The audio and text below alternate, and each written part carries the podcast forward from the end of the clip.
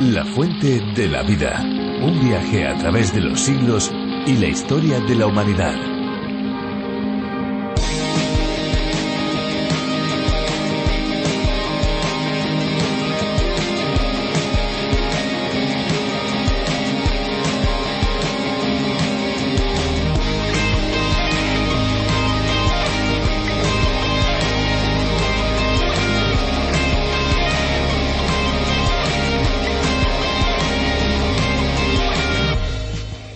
Recomendaciones que hacen los médicos acerca de la necesidad de la toma constante de líquidos durante el embarazo van más allá de la función de hidratación del organismo. Así pues, el agua se convierte en el compañero ideal de las futuras mamás, aportándoles diversos beneficios. Durante el embarazo es tan importante tener una dieta equilibrada como beber la cantidad de líquidos adecuada.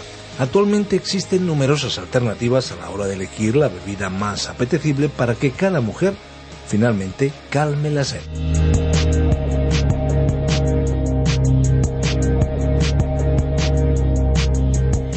Hola amigos, ¿qué tal? ¿Cómo se encuentran? Les habla Esperanza Suárez. Aquí estamos de nuevo un día más para compartir con ustedes algunas curiosidades, algo de música y palabras que pretenden llegar más allá de una simple escucha, más allá del oído.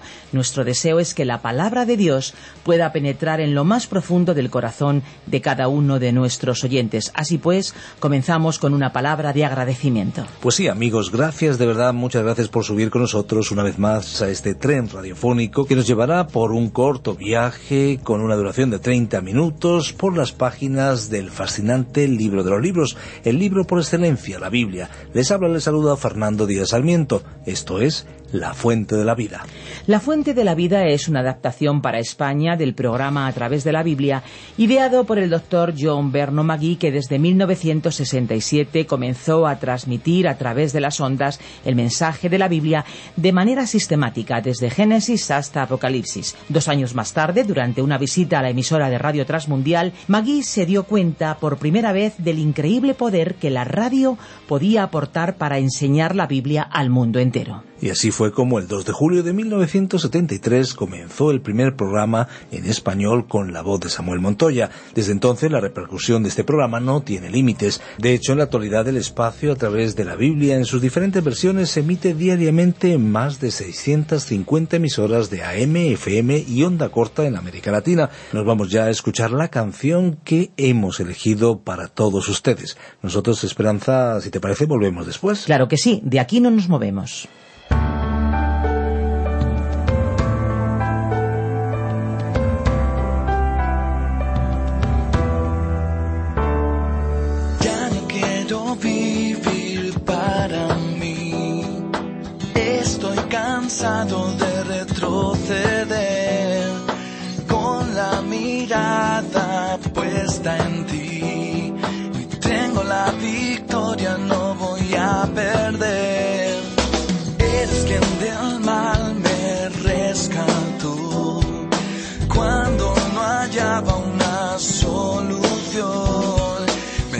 understand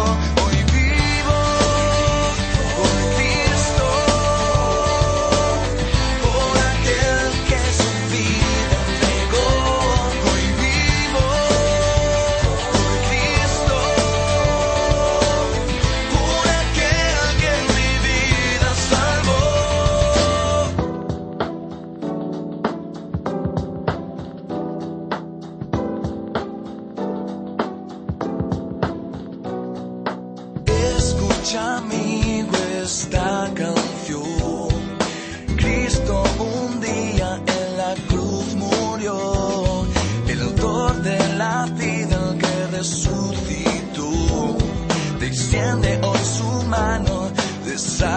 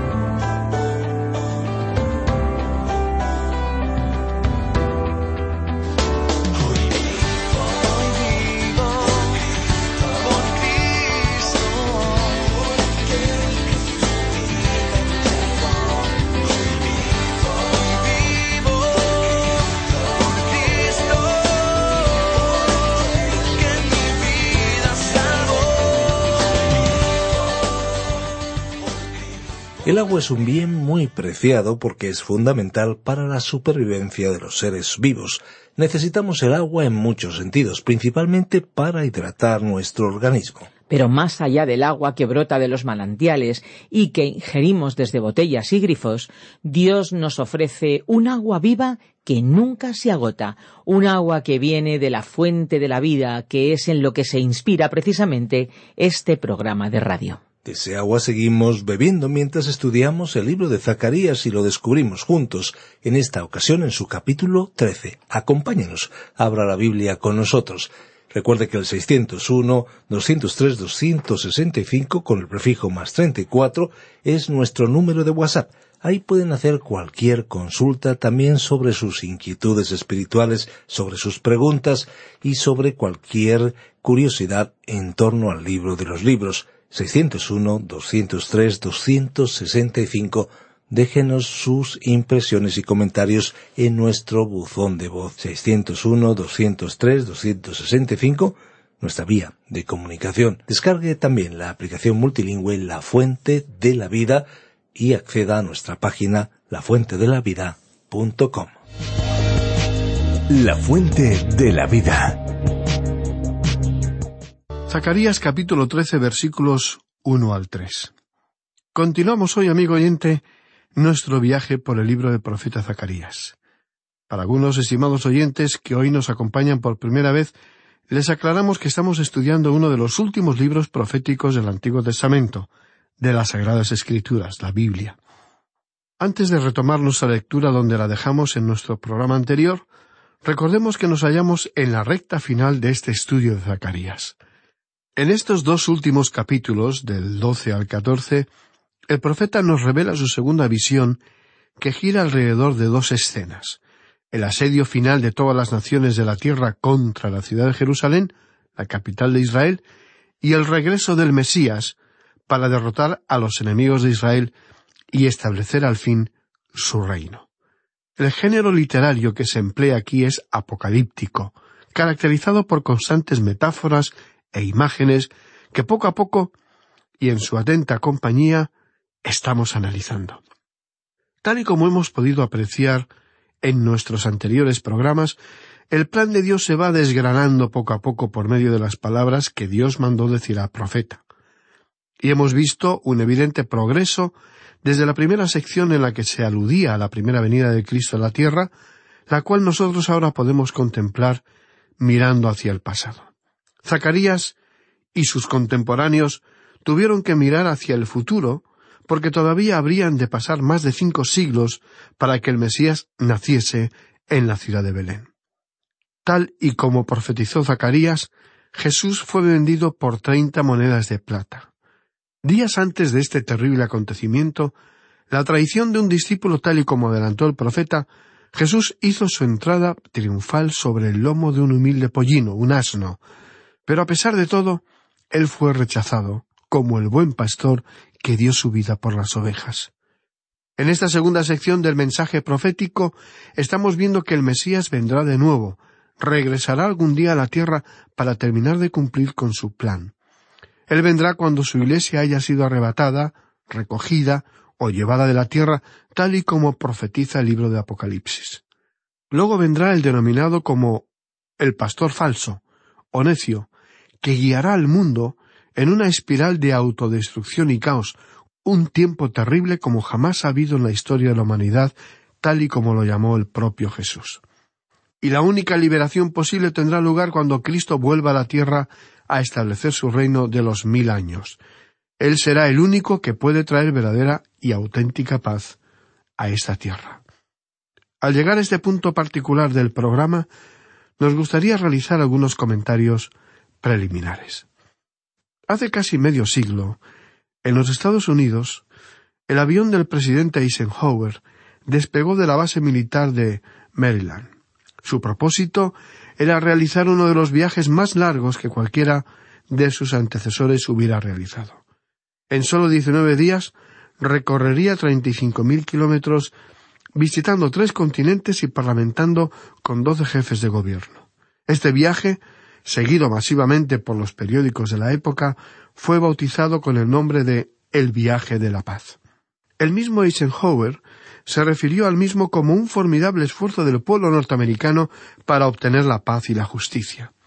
Desde aquel viaje, muchos otros personajes públicos se han realizado ímprobos esfuerzos por lograr la paz. A veces han tenido éxito, otras no. El corazón humano, sobre cualquier otra cosa, anhela vivir en paz. Y cuán maravilloso resulta cada año recordar el nacimiento de un niño de quien se dijo Gloria a Dios en las alturas y en la tierra paz, buena voluntad para con los hombres. A estas alturas de la historia de la humanidad, pocos son los que aún se ilusionan con políticos que prometen paz y prosperidad. Y los cristianos, después de algo más de dos mil años, seguimos teniendo la certeza de que Él, Jesucristo, sigue siendo la única esperanza de una paz duradera, permanente, en un mundo azotado por las consecuencias que los seres humanos nos afligimos mutuamente. Solamente Él, el Mesías, el Cristo, el Hijo de Dios, traerá paz a esta tierra. Uno de sus títulos es precisamente el de Príncipe de Paz. Y esta tierra no disfrutará de una paz y prosperidad plena hasta que Él regrese nuevamente. Su plan eterno para la humanidad se cumplirá algún día y tal vez algunos de nosotros podamos ser testigos presenciales de todo lo que ha de venir. Y finalmente, Él establecerá el reino de los cielos en la tierra. ¿Qué nos está enseñando Zacarías? El profeta nos está mostrando un avance o un bosquejo de todo lo que ha de venir. Por medio de su crónica, constatamos que Dios tiene un programa preciso y detallado para hacer una realidad el comienzo de su reino en esta tierra. ¿Puede acaso existir, amigo oyente, una historia mayor? ¿Puede acaso contarse una epopeya más sublime y magnífica que esta? Su reino, estimado amigo oyente, estará caracterizado por la paz. Anteriormente, en el capítulo ocho y versículo tres, pudimos leer Así dice el Señor, yo he restaurado a Sión y moraré en medio de Jerusalén, y Jerusalén se llamará ciudad de la verdad. Cuando estudiamos esto, en nuestro programa anterior, mencionamos que estas hermosas palabras no eran una realidad presente, pero que algún día sí lo serían cuando Él reine aquí.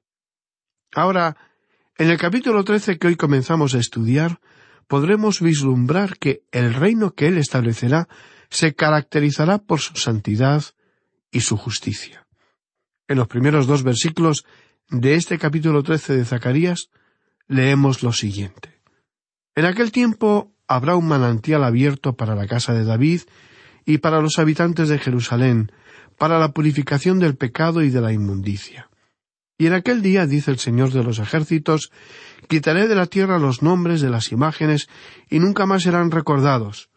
Y también haré cortar de la tierra a los profetas y al espíritu de inmundicia. Tal y como podemos leer, su reino se caracterizará por su santidad y su justicia. Y más adelante en el capítulo catorce de Zacarías leeremos En aquel día estará grabado sobre las campanillas de los caballos santidad al Señor, y las ollas de la casa de Jehová serán como los tazones del altar. Este reino se distinguirá también por la liberación del temor o del miedo, tal y como estudiaremos en el capítulo catorce. Estos son los aspectos espirituales del reino, no los aspectos físicos. También vamos a ver que el gozo será habitual en ese reino. ¿Y qué cosa más hermosa es esta descripción? En el capítulo diez, versículos seis y siete, leíamos Porque yo fortaleceré la casa de Judá, y guardaré la casa de José, y los haré volver. Porque de ellos tendré piedad, y serán como si no los hubiera desechado, porque yo soy Jehová su Dios, y los oiré. Y será Efraín como valiente, y se alegrará su corazón como a causa del vino, sus hijos también verán, y se alegrarán su corazón se gozará en Jehová, el Señor. También se nos dijo en el capítulo nueve, versículo diez de este libro de Zacarías, y de Efraín destruiré los carros, y los caballos de Jerusalén, y los arcos de guerra serán quebrados, y hablará paz a las naciones. Ese es el momento en el que Él vendrá a reinar. Ahora, como usted bien sabe, Él, Jesucristo, ya vino una primera vez y entonces fue traicionado, vendido, rechazado y finalmente entregado a los gentiles, es decir, a los soldados romanos, para que le crucificaran. Resulta significativo que Zacarías no tuviera nada que decir para el período en el que actualmente vivimos, un tiempo que ya ha durado más de dos mil años desde la venida del pastor verdadero y que precede al final de los tiempos, tiempo en el que vendrá un segundo pastor, el pastor malo o necio. Esto desencadenará, según el plan divino, la última escena de esta gran obra que es la historia de la humanidad. Tras ella, el mundo, tal y como lo conocemos, dejará de existir. Este período que la Iglesia está viviendo en el presente llegará algún día a su fin, y cuando eso suceda aparecerá el pastor necio, el anticristo, con el que comenzará el período de la gran tribulación que tendrá lugar bajo su dominio y dictadura mundial.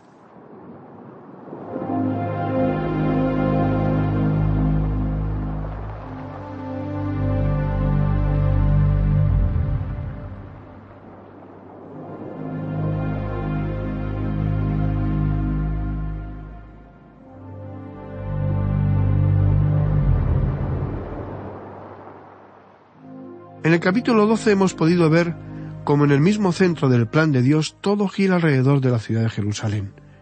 Y en estos últimos capítulos 13 y 14 de Zacarías, Jerusalén es mencionada más de veinte veces.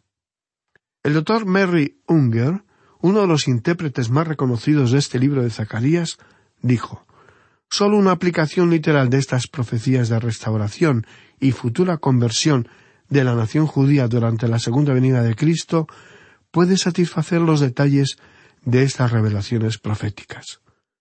Otras interpretaciones ignoran el verdadero alcance de la profecía de Zacarías en su totalidad, violan el contexto inmediato, recurren a mistificaciones sin sentido y terminan en un embrollo de incertidumbre y confusión. Leamos ahora el primer versículo de este capítulo trece de Zacarías, que dice así En aquel tiempo habrá un manantial abierto para la casa de David y para los habitantes de Jerusalén, para la purificación del pecado y de la inmundicia. Una vez más, nos encontramos con la expresión en aquel tiempo, en aquel día. Y ya hemos determinado que aquel día se refiere a ese período que comienza con la gran tribulación y que continúa hasta el reino del milenio.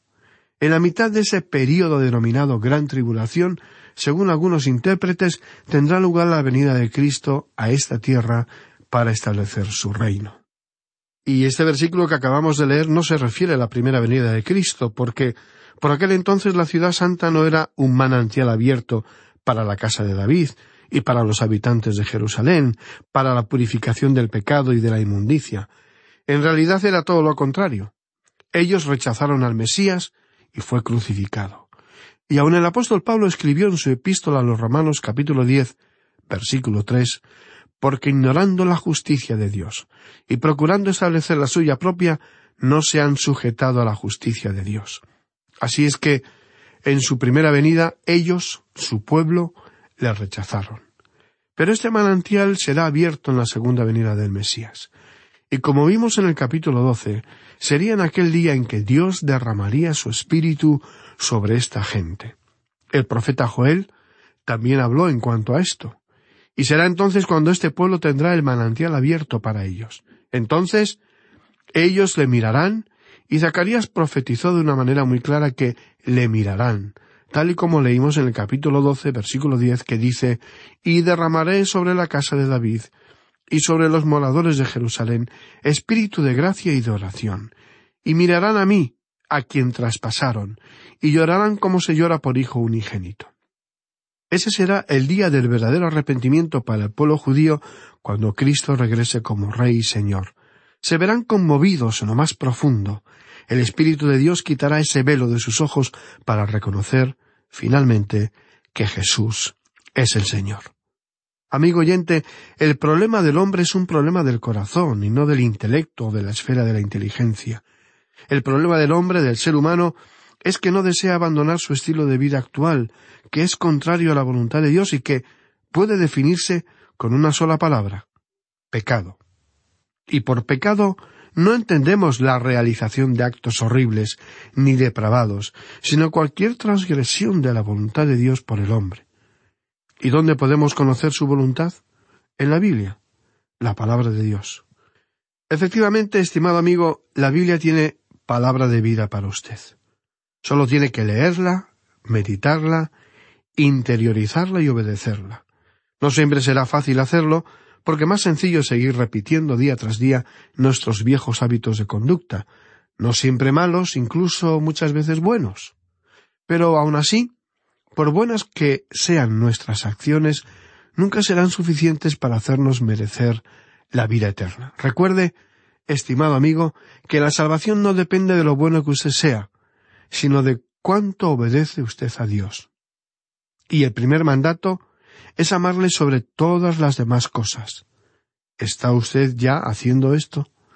En caso negativo le animamos a remar contra corriente, a tomar una decisión que cambiará su vida, que transformará la forma en que se enfrentará a cada día. Le animamos a aceptar a Jesús como su Señor y Salvador, tal y como, según Zacarías, algún día harán los miles de judíos que hoy siguen pensando que Jesús fue solo un maestro de las Escrituras. Estimado oyente, Jesús fue mucho más que un buen hombre o que un gran maestro. Fue el Hijo de Dios que vino con la exclusiva misión de entregar su vida en su lugar. ¿Puede acaso haber un mayor acto de amor que éste? Es por esto que decimos que el cristianismo no es una religión, sino una relación de amor entre usted y Jesús. No se trata de palabras, sino de hechos. Jesús murió para que usted pudiera disfrutar de la vida eterna junto a Él. Tampoco se trata de esperanzas, sino de certezas. Algún día usted y yo seremos juzgados en el tribunal de Cristo. ¿Está usted preparado para recibir el regalo de la salvación? Este mensaje es el que Zacarías transmitió a sus contemporáneos. Es necesario arrepentirse y reconocer que todos, de una manera u otra, hemos caminado de espaldas a Dios. Dios ha prometido una futura restauración de la nación de Israel y les protegerá en el futuro, tal y como podemos seguir leyendo en el versículo dos del capítulo trece. Y en aquel día dice el Señor de los ejércitos Quitaré de la tierra los nombres de las imágenes, y nunca más serán recordados, y también haré cortar de la tierra a los profetas y al espíritu de inmundicia. Recordemos cuál fue la causa de la rebeldía y el extravío del pueblo judío los falsos profetas y sus falsas profecías, que también fue un problema en el Israel tras el exilio babilónico y también lo será en el futuro. Por eso, las palabras que acabamos de leer equivalen a dejar a los ídolos sin ninguna función, haciendo así honor a su naturaleza inservible, ya que son objetos inútiles. Y siendo como eran una de las causas de la rebelión del pueblo, el Señor las arrancará por completo. ¿Quiénes son según Zacarías, los agentes de la falsa idolatría? Los profetas falsos, si bien el poder espiritual que sostiene a los ídolos tiene un origen satánico. Los espíritus malos que daban energía a estos falsos profetas son inmundos porque odian a Dios y a la santidad, y porque conducen a sus víctimas hacia impurezas morales y a la práctica de una religión falsa. Bien, observemos esto. Dice el Señor de los ejércitos, quitaré de la tierra. Cuando el pueblo regresó de la cautividad babilónica y la gente había supuestamente abandonado la idolatría, pero todavía seguían conservando en sus hogares unos pequeños terafines o ídolos que adoraban y veneraban, esa especie de idolatría light, suave, resultaba igualmente repugnante a ojos del Señor. Y Dios dice aquí, Quitaré de la tierra los nombres de las imágenes, y nunca más serán recordados. También haré cortar de la tierra a los profetas y al espíritu de inmundicia. Esto hace referencia, por supuesto, a la venida de Cristo, e indica que los demonios serán quitados. Y usted y yo, amigo oyente, aunque resulte políticamente incorrecto admitirlo, vivimos en un mundo donde los espíritus malignos o demonios están muy activos. Su actividad sutil, inteligente e invisible, tiene efectos devastadores y, por supuesto, son muy visibles. La razón por la cual este pasaje de las Escrituras es tan importante es porque es el único pasaje que afirma que la actividad de los demonios será cortada o eliminada de la tierra durante el milenio. En el libro de Apocalipsis se nos dice que los falsos profetas y el anticristo, ese rey engañador, así como el mismo Satanás, serán quitados. Pero nada se dice allí en cuanto a los demonios. Ahora, aquí los tenemos mencionados en este versículo de Zacarías, y añade además la razón por la cual su actividad será cortada durante aquella época en concreto. Podemos ver lo que nos dice aquí el versículo tres. Y acontecerá que cuando alguno profetizare aún, le dirán su padre y su madre que lo engendraron. No vivirás, porque has hablado mentira en el nombre del Señor. Y su madre y su padre, que lo engendraron, le traspasarán cuando profetizare. Las palabras que acabamos de leer son muy duras, ¿verdad? ¿Qué significado esconden? Este versículo nos indica que algún día la fidelidad a Dios será tan grande que los mismos padres estarán dispuestos a dar muerte a sus propios hijos si éstos profetizan falsamente. A causa de la salvación de Dios, el pueblo judío manifestará tal amor y celo por el Señor que su aborrecimiento por cualquier profecía falsa superará el sentimiento humano normal. Incluso un padre o una madre estarán dispuestos a matar a un hijo o hija apóstata. Todo ello refleja la drástica posición de Dios con respecto al engaño profético, al igual que los predicadores contemporáneos que no presentan adecuadamente la verdad. Y bien, vamos a detenernos aquí por hoy. Volveremos en nuestro próximo programa para continuar este estudio del capítulo 13 de Zacarías, esperando encontrarle nuevamente en nuestra habitual cita. La Biblia es la palabra de Dios y como tal nos provee de todo lo necesario para nuestro crecimiento espiritual. Es lo que esperamos que experimenten un auténtico encuentro con Dios y por supuesto el descubrimiento de ese agua de vida que llena nuestro ser. Si quieres seguir bebiendo de ese agua, puede escuchar el podcast del programa en lafuentedelavida.com. También pueden descargar la aplicación La Fuente de la Vida disponible para Android y para iPhone que pueden encontrar con el nombre a través de la Biblia. Es una aplicación multilingüe. Elijan la versión de castellano para Europa. Y estén atentos porque les vamos a dar nuestros números de teléfono para poder contactar con nosotros. ¿Están listos? 91 422 0524. Ese es el número fijo. Pero también tenemos un número móvil 601 20 32 65. Ambos con el prefijo más 34 si nos llaman desde fuera de España. También tenemos un correo electrónico info arroba radioencuentro.net. Pueden también escribir al apartado 24081, código postal 28080 de Madrid. Pues muchas gracias por acompañarnos y hasta pronto y hasta siempre. Recuerden que hay una fuente de agua viva que nunca se agota. Beba de ella. Este ha sido un programa de Radio Transmundial producido por Radio Encuentro, Radio Cadena de Vida.